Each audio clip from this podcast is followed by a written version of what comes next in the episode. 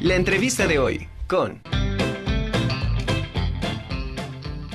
Estamos de regreso aquí en la Conjura de los Necios y bueno, me da mucho gusto saludar en esta ocasión al doctor Mario Jiménez, él es nefrólogo de la Benemérita Universidad Autónoma de Puebla.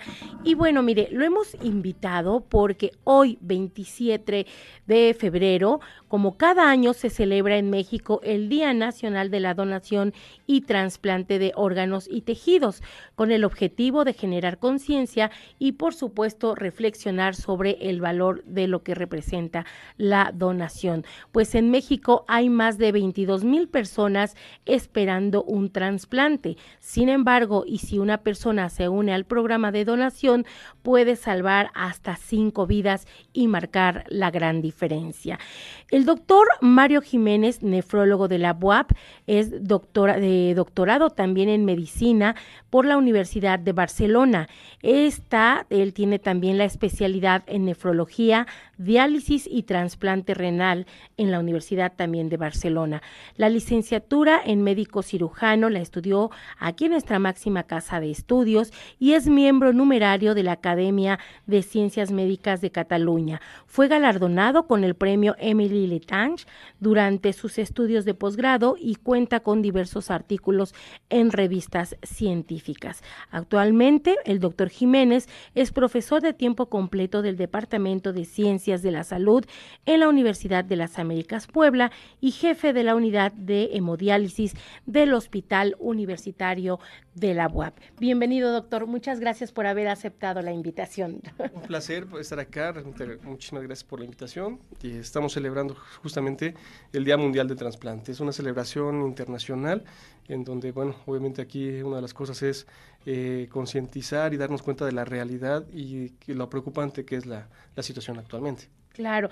Eh, ¿Qué le parece, doctor, si iniciamos con que nos explique en qué consiste un trasplante y quiénes son las personas idóneas o los candidatos para ah, este, que se les realice precisamente este trasplante? En esta situación tenemos dos tipos de trasplante, eh, que en una gran medida eh, preferiríamos tomarlo de un trasplante donante de cadáver. Un trasplante en este caso sería tomar un órgano de, de, esta persona ya fallecida, la cual puede justamente mantener la función de un órgano que ha perdido su funcionamiento en una persona que en este caso pues se ha enfermado de esta manera, ¿no? Eh, al día de hoy sería lo, eh, lo ideal en este contexto. Hablando de, ideal es porque contamos se contaría o debería de contarse con una infraestructura que, permitiera eh, mantener esa función de, ese órgano aun cuando la persona haya fallecido. En este caso, sabemos que son cinco órganos los que podemos estar donando, así como muchos otros tejidos y células. Dentro de los órganos que se pueden eh, trasplantar, es decir, tomar de una persona que ha fallecido, está el mismo corazón, riñones, eh, nuestros pulmones, el páncreas, y en, este, en esta situación em, tenemos la, oportunidad también de tomar tejidos, ¿no? como son las córneas, ligamentos, eh, válvulas cardíacas, eh, el mismo hueso, la piel eh, de todo esto. ¿no? ese sería el concepto de trasplante, tomar un órgano de una persona que ha fallecido y que en este caso ese, órgano todavía tiene esa función y obviamente generar una calidad de vida aceptable en el paciente que lo va a recibir. Por otra parte, tenemos el trasplante de donante vida, que justamente, eh, perdón, el trasplante donante vivo, que en esta situación, bueno, es lo que se prefería de cara a que, bueno, el órgano estaría casi al 100% de funcionamiento eh, y que justamente lo tomar, tomaremos un órgano de esa persona vive, que sabemos que hay un órgano que estaría supliendo la función, como en este caso, bueno, son justamente los riñones, un parte, perdón, en este caso un riñón solamente, parte de un lóbulo de, de un pulmón, un segmento del hígado, y eso pues permitiría sí restablecer un estado de salud en la persona, en la persona enferma. ¿no? Eh, Hablamos de, un trasplante ideal en donde podríamos tener todas las condiciones, un adecuado funcionamiento y además un coste-beneficio, porque al día de hoy sabemos que las enfermedades terminales que van a requerir un trasplante son sumamente costosas para no solamente para las personas, sino también para lo que es el, el sistema sanitario, ¿no? Entonces sabemos, y justamente hoy dieron unos números, que se prefería el tema de trasplante de cara a, que el tratamiento permitiría realmente ahorrar al sistema sanitario prácticamente cuatro pesos por cada peso invertido. O sea, es muchísimo lo que, lo que este, estaríamos ahorrándonos en este tema y obviamente no solo, no solo ahorrándonos, sino lo que vamos a ofrecer ofrecerle a las personas que en este caso van a requerir el, órgano. Las personas son sumamente enfermas, decía, prácticamente lo conocemos como una etapa terminal en donde sabemos que tenemos que sustituir de, manera definitiva eh, la función perdida la mortalidad o la, eh, esperanza de vida de una persona cada vez va disminuyendo por las complicaciones que se van presentando una vez que se establece el diagnóstico de enfermedad terminal. En este sentido, cuando ustedes toman un órgano de una persona que ya falleció, ¿qué tiempo eh, todavía permanece bien el órgano o qué tiempo tienen ustedes como doctores para poder trasplantarlo? Eso difiere del, tipo de órgano que, habitualmente se, bueno, que se va a considerar trasplantarse para que justamente tengamos ese, ese, tiempo y no exista un fallo en el momento que lo vamos a trasplantar, se requiere de una procuración, de un, de un sistema tan coordinado que tiene que existir eh, justamente en muchos ámbitos. Son muchas las, muchas los, los, eslabones para procurar que ese órgano llegue en el momento que se extrae de la persona fallecida a lo que es el, el receptor eh, estamos hablando que tenemos alrededor hasta 24 horas cuando todo está, digamos, coordinado y a lo mejor por las distancias, pero que es en este caso el riñón es uno de los que más puede, este, más tiempo puede soportar fuera de, ello, ¿no? Pero para ello se necesita una procuración, eh, incluso eh, soluciones especiales que hay que administrarles directamente al órgano, máquinas que permitan la perfusión de ese tejido mientras está en espera de que vaya a, este, a implantarse en el, en el receptor, ¿no? Entonces es cuestión realmente de, horas para poderlo tener, ¿no? Para poder tener toda esa infraestructura en cuanto a, en el momento que se toma la decisión de que esa persona va a donar, la, quién eh, hará la extracción del órgano, todo un equipo multidisciplinario de cirujanos especialistas en este contexto, eh, quién es quien, quien coordina, a quién se le va a hacer la asignación de este órgano. Entonces es realmente cuestión de horas, realmente podemos decir que, que si si pudiéramos considerarlo, pues el, el, beneficio sería entre 6 a 12 horas para poder hacer las para tener todo, todo en orden, ¿no? Entonces, eh, esa ese, ese es el reto de los coordinadores de trasplante, del Centro Nacional de Transplantes, de poder hacer justamente una, una adecuación, tener un equipo eh, dedicado a ello para poder procurarlo, ¿no? Sabemos al día de hoy que el trasplante donante de cadáver sería, este, este, te comentaba, lo más lo lo más ideal en este caso, tanto por coste y por toda la infraestructura que se pudiera realizar, ¿no? Pero justamente ese, ese es el reto que tenemos, el tiempo, vamos contra, contra tiempo, y sabemos que las donaciones serán los días festivos, los viernes en la noche, será este en, en, lo que es este Navidad, Año Nuevo, entonces cuando todo el equipo tiene que estar las 24 horas, 365 días al año disponible, dispuestos y disponibles justamente para ir a donde tenga que hacerse la extracción y llevarlo. ¿Qué sucede con ese órgano que de alguna manera pues ya pasaron las 24 horas, por así decirlo, y no sé si, si les ha ocurrido, por supuesto, y que dices, bueno, pues ya no se pudo ocupar? Lamentablemente puede ocurrir en, todo este sistema de transporte o de asignación a los pacientes que puede existir, ¿no? Es muy importante tener pruebas, eh, las pruebas específicas del receptor, tenerlas actualizadas para poder justamente decir, ah, bueno, este órgano es compatible y vamos a, y vamos a, a asignarlo a esta persona, ¿no? Entonces, se tiene que tener justamente toda esa preparación previa para que no perdamos ese tiempo, ¿no? Tan valioso. Y un órgano, ¿no? Que en este caso, pues justamente la idea es dar vida, como si tú le preguntas a un paciente qué significa haber recibido un órgano, es una segunda oportunidad, es mejorar mi calidad de vida, es, es mi segunda vida. Entonces, el hecho de que perdamos y llegue a pasar más de 24 horas en ese caso, pues la verdad estaríamos desperdiciando la, una gran oportunidad, es un tesoro para, para ello.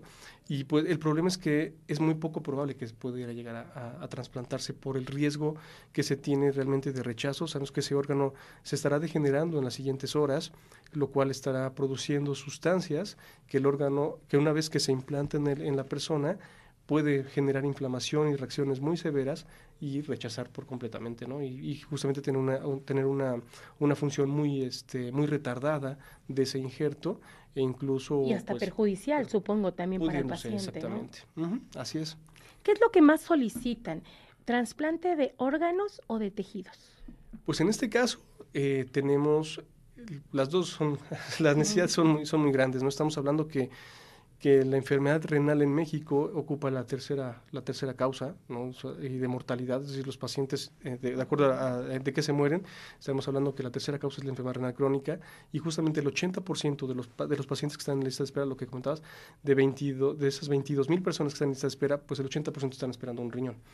Eh, de lo cual, pues bueno, nos habla de la... De la ¿Quiere decir que se, son los que de alguna manera ese órgano es el que se ve mayormente afectado o por qué? Mm, es, sí, es el más afectado de cara a que, bueno, a veces le comento a mis alumnos, toda enfermedad va a terminar en riñón, entonces cuando hacemos el diagnóstico de una enfermedad renal hay que leer todos los libros para llegar justamente a saber cómo lo vamos a tratar, ¿no?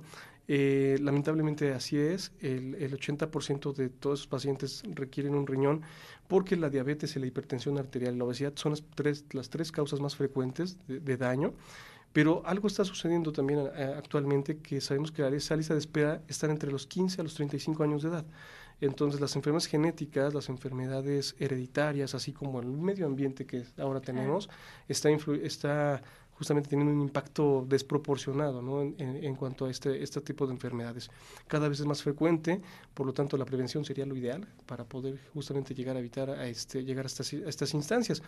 Pero en esta situación el órgano es el más demandado y el que poco se está ofreciendo, porque sabemos que aunque Puebla, por ejemplo, ocupa el quinto lugar de trasplante a nivel, a nivel México, solo se han hecho 220 trasplantes en un año. ¿no? Entonces dices, uff, ¿de dónde salimos? Y 22 lo necesitan y son 220 trasplantes los que se han hecho, estamos estamos muy, muy, muy cortos en ese aspecto. Ahorita que habla usted de, de, la prevención, yo creo que es algo en lo que todos debemos de enfatizar porque desgraciadamente no tenemos esa cultura. Así es. Desgraciadamente hasta que ya estamos malos, hasta que ya a veces es un poco tarde, es cuando tomamos cartas en el asunto.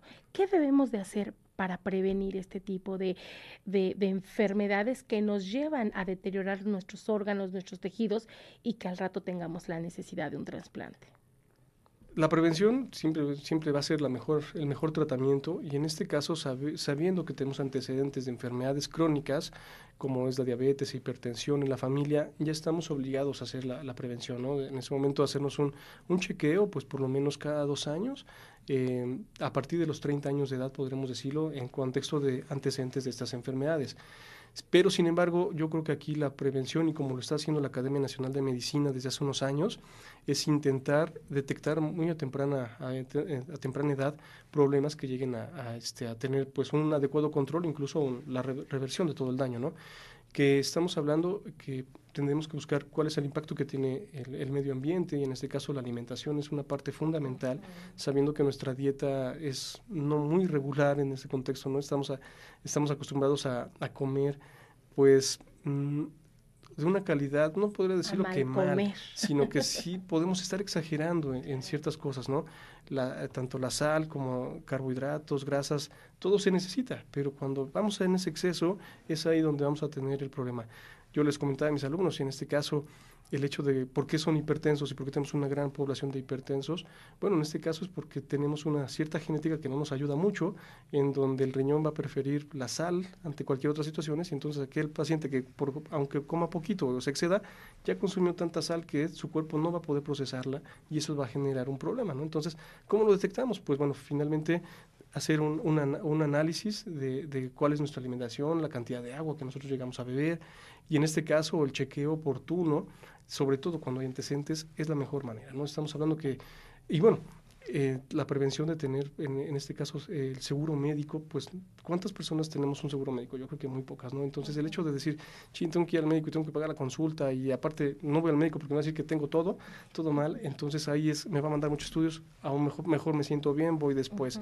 Pero creo que esa parte, tanto lo que es este, la cultura de tener un seguro médico, de saber que, bueno, a lo mejor no lo quieras utilizar, pero sabes que tienes un chequeo por, lo menos gratis, teóricamente, al año, pues eso te va a ayudar a prevenir, ¿no? Y esperemos que no, no suceda nada, pero lo hemos visto ahorita con esta pandemia, que no estábamos preparados y que lamentablemente muchas personas se quedaron en la ruina porque atender una enfermedad, ¿no? Y que no se sabía que eran predispuestos a tener esas enfermedades tan graves, ¿no?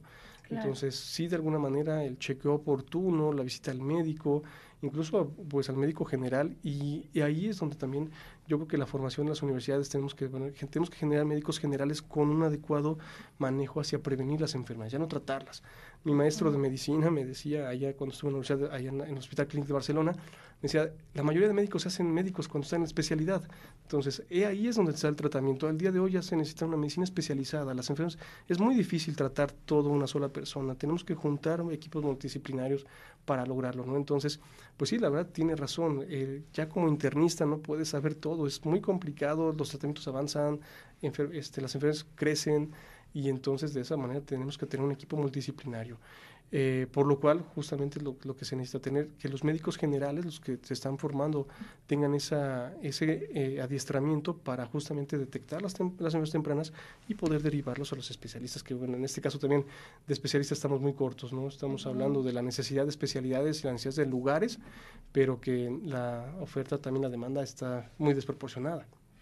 ¿Existe algún órgano en nuestro cuerpo que no sea eh, este o sea, no se pueda trasplantar. Bueno, en vida definitivamente este, no, no existen ciertos órganos que, que, no se podrían trasplantarlo, pero de cara a, a lo que es en, en, en, el cadáver, pues realmente casi todos los órganos que son pares y tejidos pudieran ser trasplantados. ¿También el cerebro? Se está realizando de alguna manera en ciertas partes estudios de trasplante de células neuronales, no como tal lo que es el órgano así, sino ciertas, ciertas áreas eh, pero hasta el día de hoy eh, llega a ser difícil porque no solamente es el trasplante de ese, tejido, de esa célula, sino que tenemos que crear el microambiente que favorezca el desarrollo de ese, de ese, de ese órgano, de ese, de ese funcionamiento. Al día de hoy, justamente las células madre, las células totipotenciales o las células progenitoras, pues han funcionado muy bien en el trasplante hematopoyético, es decir, el trasplante de, células sanguíneas, en la leucemia, en linfomas, porque este es microambiente. La sangre es un microambiente tan favorable, ¿no? Para todo este, que permite regenerar todo eso y, hacer el reset completo de esa enfermedad que está sucediendo, pero no así lo que sería un trasplante de células que pudiera llegar a regenerar lo que es a nivel neuronal, el cerebro, el corazón, el miocardio, los pulmones, la misma nefrona que es en el riñón, porque es un conjunto de muchas cosas que no solamente es un tejido, sino hay que crear ese microambiente, o sea, todas las sustancias que se llegan a producir en ese momento para que exista la comunicación y adelante, ¿no? Este, el, el funcionamiento. Eh, está muy eh, en boga el, tema ya de trasplantar células en lugar de órganos. En, la Universidad de Barcelona, justamente un tema está el trasplante de células pancreáticas, que en este caso se están obteniendo de lo que se conoce como genotransplante, es decir, eh, ya no de personas, sino ya de animales.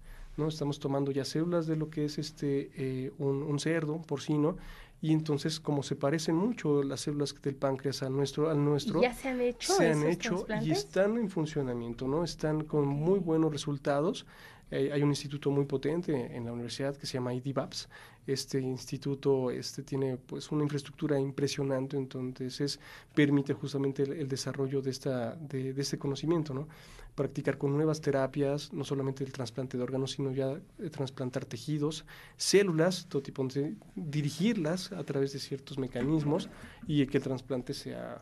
sea ¿Y ese tipo de trasplante de algún órgano de un animal, como dicen, el el genotransplante.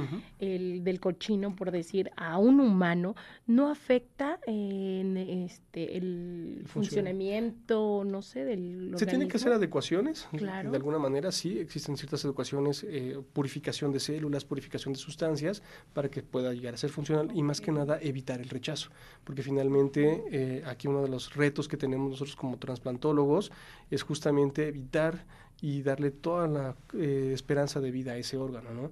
sabemos que el mismo tratamiento que estamos dando afecta de alguna forma al órgano. Lamentablemente así sucede, entonces eh, al día de hoy se están generando nuevos tratamientos para que eviten eso, ¿no? La toxicidad hacia el, hacia el órgano. Es por ello que los, el seguimiento tiene que ser muy estrecho una vez que se hace el trasplante para detectar cambios, no solamente por efectos secundarios de medicamentos, sino detectar a, temprana edad del trasplante el, riesgo de rechazo, ¿no? Entonces se tiene que tener una gran experiencia, tienes que tener patólogos, tienes que tener eh, radiólogos que no sepan tomar muestras adecuadas para justamente tomar este medidas anticipadas y no perder, no perder el órgano. Cuando se hace ese trasplante, ¿cómo, no sé si el organismo, bueno, es tan maravilloso, ¿no? Pero eh, lo demuestra de manera inmediata cuando está rechazando ese órgano o, pasa algún... Se puede ir manifestando, sí, en, ese contexto, eh, la reacción inflamatoria, pues todo, todos la hemos vivido, todos nos hemos este, tenido una astilla en el, en el dedo, una uña enterrada, entonces realmente la inflamación sí se llega a manifestar. El punto importante es detectar antes de que se que vaya a ver más consecuencias de ello, ¿no? Entonces, eh, por eso existen protocolos muy, muy bien establecidos en el contexto de que el paciente tiene que tener cierto, ciertas visitas con, con nosotros, en este caso, por ejemplo, el trasplante renal. El examen general de orina es, el más, más, es una forma muy sencilla de dar un seguimiento al trasplante, porque es donde eh, veremos el, el, daño estructural, ¿no? Y anticiparnos. Entonces, cuando empezamos a ver eso, uf, vamos a hacer este, una prueba más específica, incluso más invasiva, para detectarlo a tiempo. Entonces las personas sí pueden llegar a detectar incluso este, este, este tipo de, situaciones, ¿no? Eh, en el tema del, del trasplante de, tejidos sería justamente la inflamación, ¿no? veamos una reacción inflamatoria en donde si se llegó a trasplantar un, un ligamento, este, una córnea, entonces sí habría signos tempranos, ¿no? Lo importante es que esa persona acuda en su momento, eso, que cumpla, el seguimiento, que cumpla con sus, exacto, que cumpla con sus visitas, que no deje el tratamiento. Al día de hoy es, es una pena, pero cuando vemos en, la consulta, este, oye, eh, veo, ¿no? Ya, de alguna forma llevo un, un, deterioro de la función de ese riñón. ¿Qué pasó? No es que no me dieron el medicamento en el seguro, es que no me dieron, es que no podemos echarle también la culpa al sistema, ¿no? De alguna forma. Tenemos que estar al pendiente. Uno si yo estoy, exacto, si yo de repente veo que me queda, no sé, un mes de tratamiento, me estoy anticipando, ¿no? Y de alguna forma ir y buscar y teóricamente pues eh, sé que sé que puede sonar a lo mejor eh, muy muy complicado pero si la institución, que en este caso es el quien da el tratamiento, pero si yo estoy observando que no puedo, pues a lo mejor buscar todas las posibilidades eh, de, de, obtener esa reserva de tratamiento porque justamente el, el mayor factor de riesgo para, rechazar, para rechazar un órgano es que se te olvide el medicamento ese día. Qué triste, qué triste, pero es real, es real. Doctor, ¿qué cree? Se nos fue el tiempo rapidísimo, rapidísimo. De verdad, muchas gracias, gracias por haber estado acá y por esta excelente explicación y pues invitar a, a toda la, la sociedad a, a, que tengamos esa cultura de la prevención, estar atentos, revisiones continuas, como usted bien lo comenta, y bueno, ese es eh, el punto o la línea tan delgadita que nos hace estar sanos a que al rato caigamos en una enfermedad que desgraciadamente, eh, si es curable, pues bien, qué bueno, ¿no? Pero si no, pues al ratito tenemos consecuencias. Doctor, eh, ¿algún teléfono donde podamos contactarlo? Sí, claro que sí, es el 241 110 5716. Perfecto. Con, toda este... Eh, pues confianza, aceptar todas las llamadas, mensajes, mis pacientes lo saben, a veces puede llegar a pasar las 12 de la noche, pero les contesto a todos. Ok, perfecto. Pues muchísimas gracias. Le agradecemos al doctor Mario Jiménez, nefrólogo de la Benemérita Universidad Autónoma de Puebla, que haya estado este día acá con nosotros